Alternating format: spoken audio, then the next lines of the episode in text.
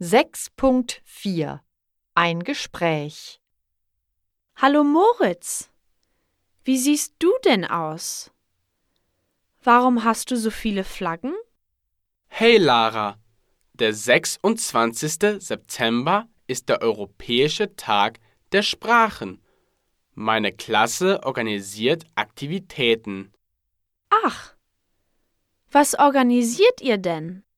Auf dem Schulhof gibt es Stände. Die Schüler können Sprachspiele spielen und an Quizzen teilnehmen. Es gibt tolle Preise.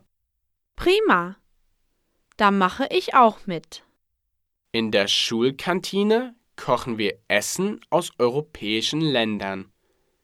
Es gibt französische Croissants, deutsche Würste, spanischen Schinken und italienische Nudeln.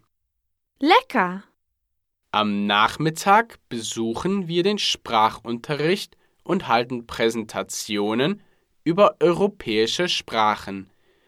Wir spielen auch Online-Spiele mit den Kindern. Das macht bestimmt Spaß. Ich freue mich darauf.